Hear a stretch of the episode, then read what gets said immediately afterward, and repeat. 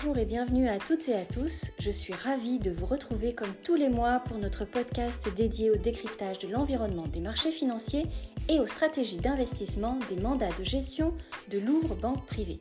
Je suis Christelle Legrand, directrice de la communication, et j'ai le plaisir d'accueillir Rachid Medjaoui, directeur adjoint de la gestion sous mandat de Louvre Banque Privée. Je vous souhaite une excellente écoute. Bonjour Rachid. Bonjour Christelle. Nous nous retrouvons aujourd'hui 12 mai 2023 pour un nouveau numéro sur l'actualité des marchés financiers et des mandats de gestion de Louvre Banque Privée. Alors Rachid, après un premier trimestre très dynamique, les marchés semblent être entrés en léthargie. Pourtant, les facteurs de volatilité ne manquent pas.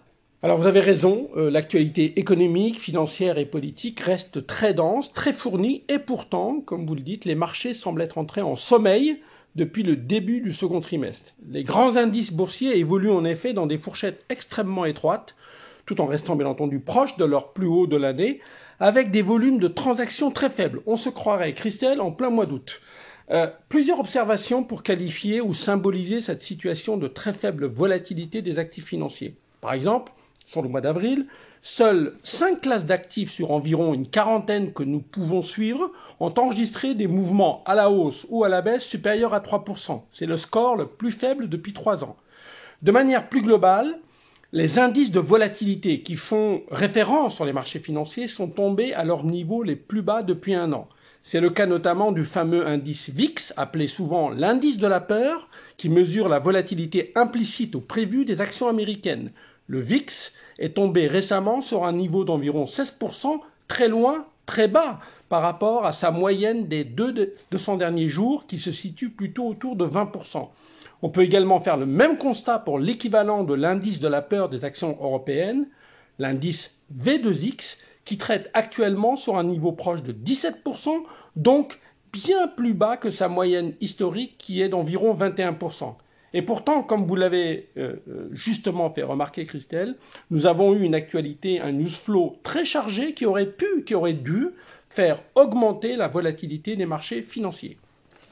Et ce news flow, euh, Arachide, a-t-il été plutôt encourageant ou plutôt inquiétant?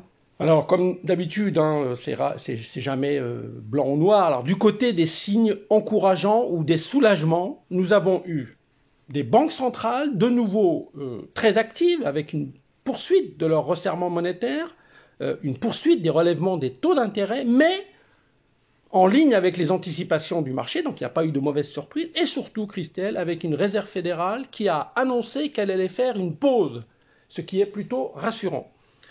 Deuxième euh, signe encourageant ou soulagement, euh, la croissance économique continue certes de ralentir dans les pays développés, mais sans freinage excessif, ce qui permet aux entreprises d'annoncer des résultats, des profits, certes également en ralentissement, mais encore considérables et surtout, et surtout très au-dessus des attentes. Les taux de surprise positifs sont très élevés, notamment pour les sociétés européennes.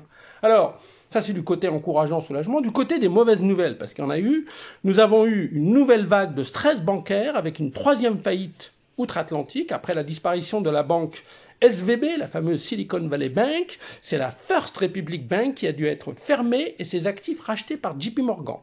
En dehors de Lehman Brothers, euh, Christelle, qui n'était pas, je vous le rappelle, un établissement bancaire stricto sensu, mais une banque d'investissement, eh bien, avec cette faillite de la First Republic Bank, il s'agit de la deuxième plus grosse faillite bancaire de l'histoire des États-Unis. Parmi les autres nouvelles qui auraient pu créer plus de nervosité, plus de volatilité. On peut également citer le sujet du plafond de la dette, qui pourrait déboucher sur un défaut de Washington sur sa dette publique, et enfin l'annonce spectaculaire, en raison de ses conséquences géopolitiques, d'une nouvelle coupe de la production de pétrole décidée par l'OPEP et surtout par l'Arabie saoudite. Donc ça donne, Christelle, une toile de fond qui reste compliquée avec la persistance des principales épée de Damoclès qui maintiennent les risques de récession et d'enracinement de l'inflation à un niveau encore élevé, mais avec des soulagements ou des signes d'inflexion plutôt encourageants. C'est pour cela que je voudrais euh, préciser ou signaler que cette léthargie dont on a parlé euh, au début, au niveau global, au niveau des indices, cache en revanche des dispersions de performance très fortes à l'intérieur des marchés, à l'intérieur des indices. Euh, juste un exemple, il faut par exemple avoir à l'esprit que 15 valeurs sur les 500 titres que compte le S&P américain, eh bien, il y a que ces 15 valeurs expliquent ou font la totalité de la performance du S&P qui est d'environ 8% depuis le début de l'année. Cela veut dire que les autres 485 valeurs ne progressent pas, voire sont en baisse depuis le début de l'année. Donc, en résumé, des rotations marquées à l'intérieur des marchés, mais des indices boursiers sans direction claire. Alors, Rachid, est-ce que c'est le calme avant la tempête ou bien simplement une phase où les marchés ont besoin de reprendre leur souffle avant de repartir vers des sommets? Alors, je, le disais, les risques sur la croissance et sur l'inflation n'ont pas disparu. Euh, le scénario de stagflation, Christelle, c'est-à-dire d'une croissance atone, voire d'une véritable récession, avec le maintien de pression inflationniste encore trop élevée aux yeux des banques centrales, ne doit pas être sous-estimé, en particulier en raison de l'impact encore à venir du crédit crunch. Les dernières enquêtes à ce, sujet, d'ailleurs, réalisées par la Réserve fédérale et la Banque centrale européenne auprès des banques, montrent clairement que l'offre et surtout la demande de crédit vont nettement freiner ou reculer. Alors, la Réserve fédérale a indiqué qu'elle allait passer en mode pause, c'est-à-dire euh, une inflexion. C'est une inflexion positive. Hein. Ils ont monté leur taux d'intérêt, mais ils ont annoncé euh, à cette occasion qu'ils allaient euh, s'arrêter là pour le moment. En revanche, euh, elle a insisté sur la nécessité de maintenir durablement le loyer de l'argent sur un plateau élevé, c'est-à-dire aujourd'hui 5,25%. Pourquoi? Pour s'assurer que la modération de l'inflation soit plus marquée afin euh, d'espérer retrouver d'ici fin 2024 un rythme proche de sa cible des 2%. Or, alors vous me direz, ça c'est une bonne nouvelle, euh, le problème, Christelle, c'est que les marchés intègrent déjà une baisse des taux de la Fed dès le début de l'automne prochain il y a là un hiatus, une divergence, un divorce qui constitue clairement une menace pour les marchés. La Fed ne parle que de pause, alors que les marchés semblent déjà se positionner pour jouer le second coup, qui est le pivot des taux, la baisse des taux, synonyme de reprise cyclique après le probable creux conjoncturel de fin d'année. Alors, bien entendu, euh, le scénario quasi parfait d'un ralentissement limité de la croissance mais suffisant pour refroidir les pressions inflationnistes, n'est pas complètement hors de portée, notamment si les prix des matières premières devaient continuer de baisser. Mais cette ligne de crête est extrêmement étroite. Alors, il y a des signes, je le disais tout à l'heure, encourageants du côté des pressions inflationnistes, en particulier aux États-Unis, mais euh, les tensions sur les marchés de l'emploi et la politique de marge encore agressive des entreprises qui, participent, soit dit en passant, à la bonne tenue des profits des sociétés, eh bien, ces, tensions sur les marchés de l'emploi et, ces, politiques de marge agressives des entreprises, eh bien, ne permettent pas de garantir un reflux suffisamment rapide et marqué du noyau dur de l'inflation, qui est la condition nécessaire et suffisante pour inciter les banques centrales à ramener les taux d'intérêt sur des niveaux moins restrictifs. Alors, il y a tout un pan de la cote euh, boursière qui pourrait nettement sous-performer en cas de réévaluation à la hausse des anticipations de, taux de la Réserve fédérale. En particulier les méga caps de la tech américaine et plus généralement les valeurs de croissance qui portent les indices depuis le début de l'année, eh bien toute cette cote de la bourse risque de souffrir si les marchés devaient se réaligner avec les prévisions de la Fed.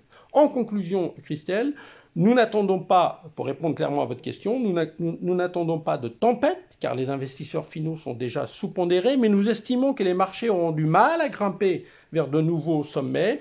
Le risque, selon nous, est que les points bas de mi-mars, post-faillite de SVB et de Crédit Suisse, soient revisités. En revanche, et sauf réel défaut, pas simplement technique sur la dette américaine, et ou d'escalade incontrôlée dans le conflit entre l'Ukraine et la Russie, donc sauf euh, choc euh, exogène de ce type, nous devrions, si jamais les marchés devaient consolider comme nous le pensons, nous devrions plutôt profiter pour réinvestir nos liquidités dans cette phase de consolidation que nous anticipons.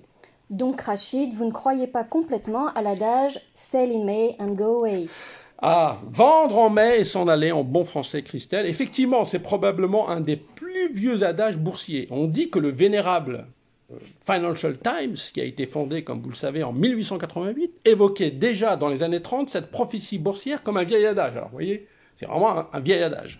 Alors, Qu'est-ce qu'on peut dire là-dessus euh, euh, La recherche académique, hein, les, économistes, les experts se sont penchés sur le sujet depuis très longtemps. Donc la recherche académique s'est penchée sur le sujet en comparant notamment la performance de la stratégie qui consiste à vendre début mai et à réinvestir début novembre, jour d'Halloween. C'est pour ça qu'on parle aussi souvent d'effet Halloween.